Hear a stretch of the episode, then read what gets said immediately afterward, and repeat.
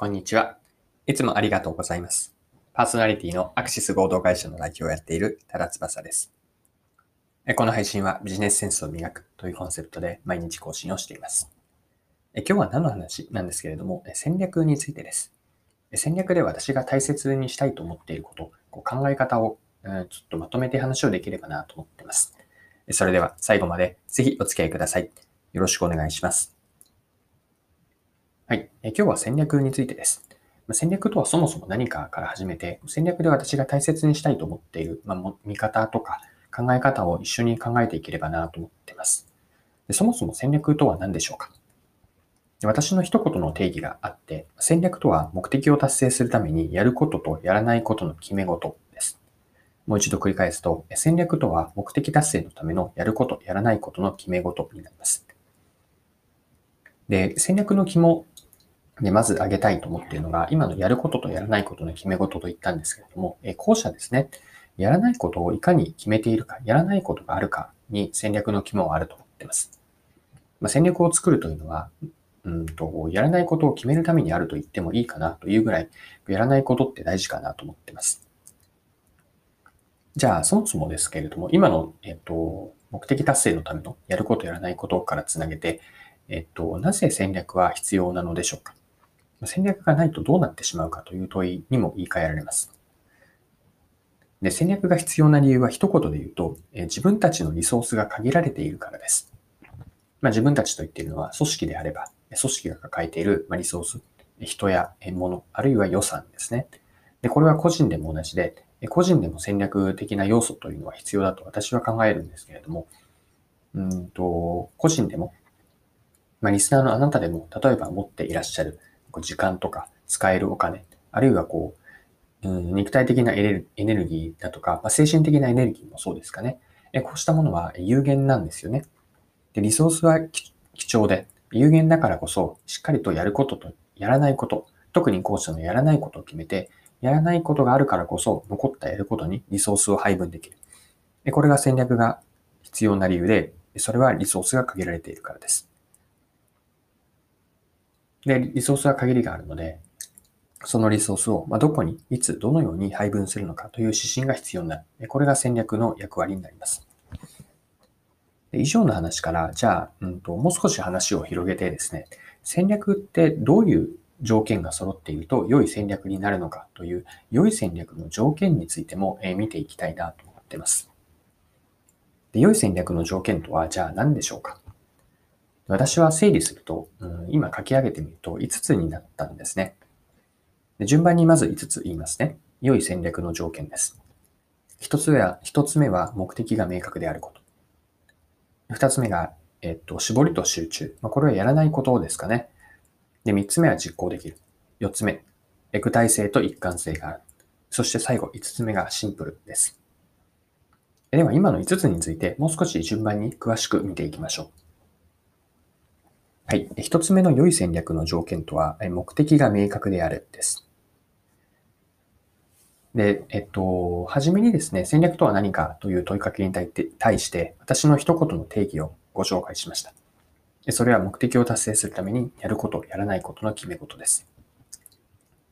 で最初に目的を達成するためにといったように、目えっと、戦略の上、まあ、上位には必ず目的があるんですよね。で、目的がなかったり、あるいはこう目的が設定されていたとしても、中身が曖昧だとすると、そもそもなんですけれども、戦略を立てることはできないんです。で、無理やり作ったとしても、目的がなければ、明確でなければ、良い戦略にはならない。まこれが一つ目の条件ですね。目的の明確化。二つ目です。絞りと集中。これが良い戦略の条件二つ目だと考えます。で、この絞りと集中というのは、うんと、戦略の肝がそのやらないことにあるといったことからつながるんですね。まあ、何を捨てているかです。あの絞りと集中の絞りのところでしっかりと何をやらないかというやらないことが明確になっていること。まあ、そこで絞っているからこそ、まあ、だからこそ集中することができるんです。はい。では、3つ目の条件を見ていきましょう。良い戦略の条件の3つ目というのは、実行できるですね。まこれは、えっと、当たり前のように聞かれるかもしれないんですが、私は重要だと考えるんですね。あというのは、えっと、まあ、戦略というのは、その立てた時点、作った時点ではあくまで仮説なんです。仮説という意味は、その時点で最も確からしい、そのリソース配分の最適解、やることとやらないことの組み合わせだと考えます。で、仮説ということは、えっと、あくまで仮の答えで、えともすると、思い込みと紙一重なんですよね。じゃあ仮説がどうやったら本当の実際の答えになるかというと、それは検証する。つまりは、実行して初めて意味があるんです。で、これは戦略でも全く同じで、戦略は実行されて初めて価値があるんです。で、これを逆に捉えると、実行できない戦略というのは絵に描いた餅ですし、その戦略を作った時間も考えると、実行されない、できない戦略というのは、えその時間を無駄に使ってしまったという意味で、損失ですらあるんですよね。ましたがって戦略と実行はセットで考えてま、戦略というのは実行されて初めて価値を生む。えこうした考え方が重要で、これが、え良い戦略の条件3つ目です。はい。えでは後半に入っていきましょう。良い戦略の条件4つ目です。具体性と一貫性を私は挙げました。で、えっと、この具体性とま一貫性もかな。あの、3つ目の実行できるから繋がってます。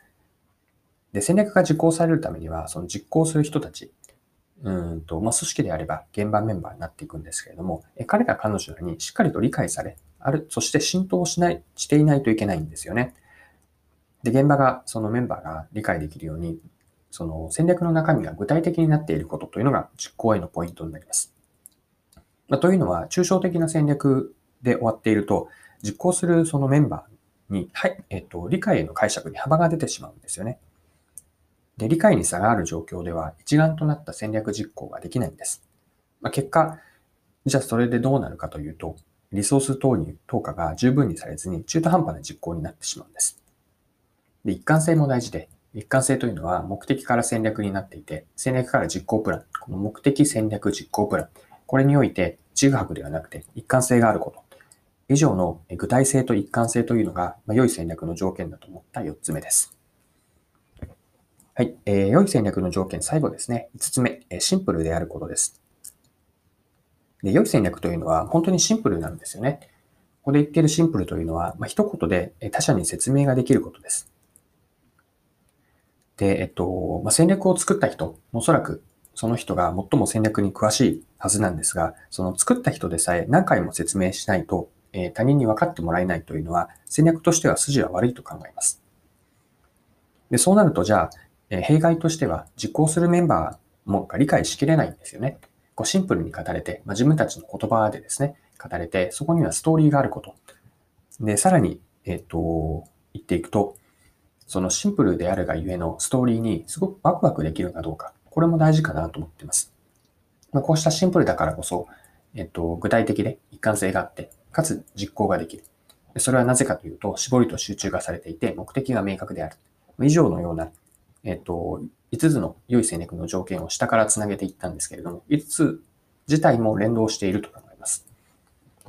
はい。以上の、えー、良い戦略の条件ですね。もう一度言っておくと、目的が明確である。絞りと集中。まあ、捨てることが明確であることですね。これが2つ目。3つ目が実行できる。4つ目が具体性と一貫性。5つ目がシンプル。まあ、以上の、えっと、5つですかね。満たしていると、まあ、良い戦略になっているかなというふうに考えます。え。今回も貴重なお時間を使って最後までお付き合いいただきありがとうございました。この配信はビジネスセンスを磨くというコンセプトで毎日更新をしています。次回もぜひぜひ聞いてみてください。それでは今日も素敵な一日をお過ごしください。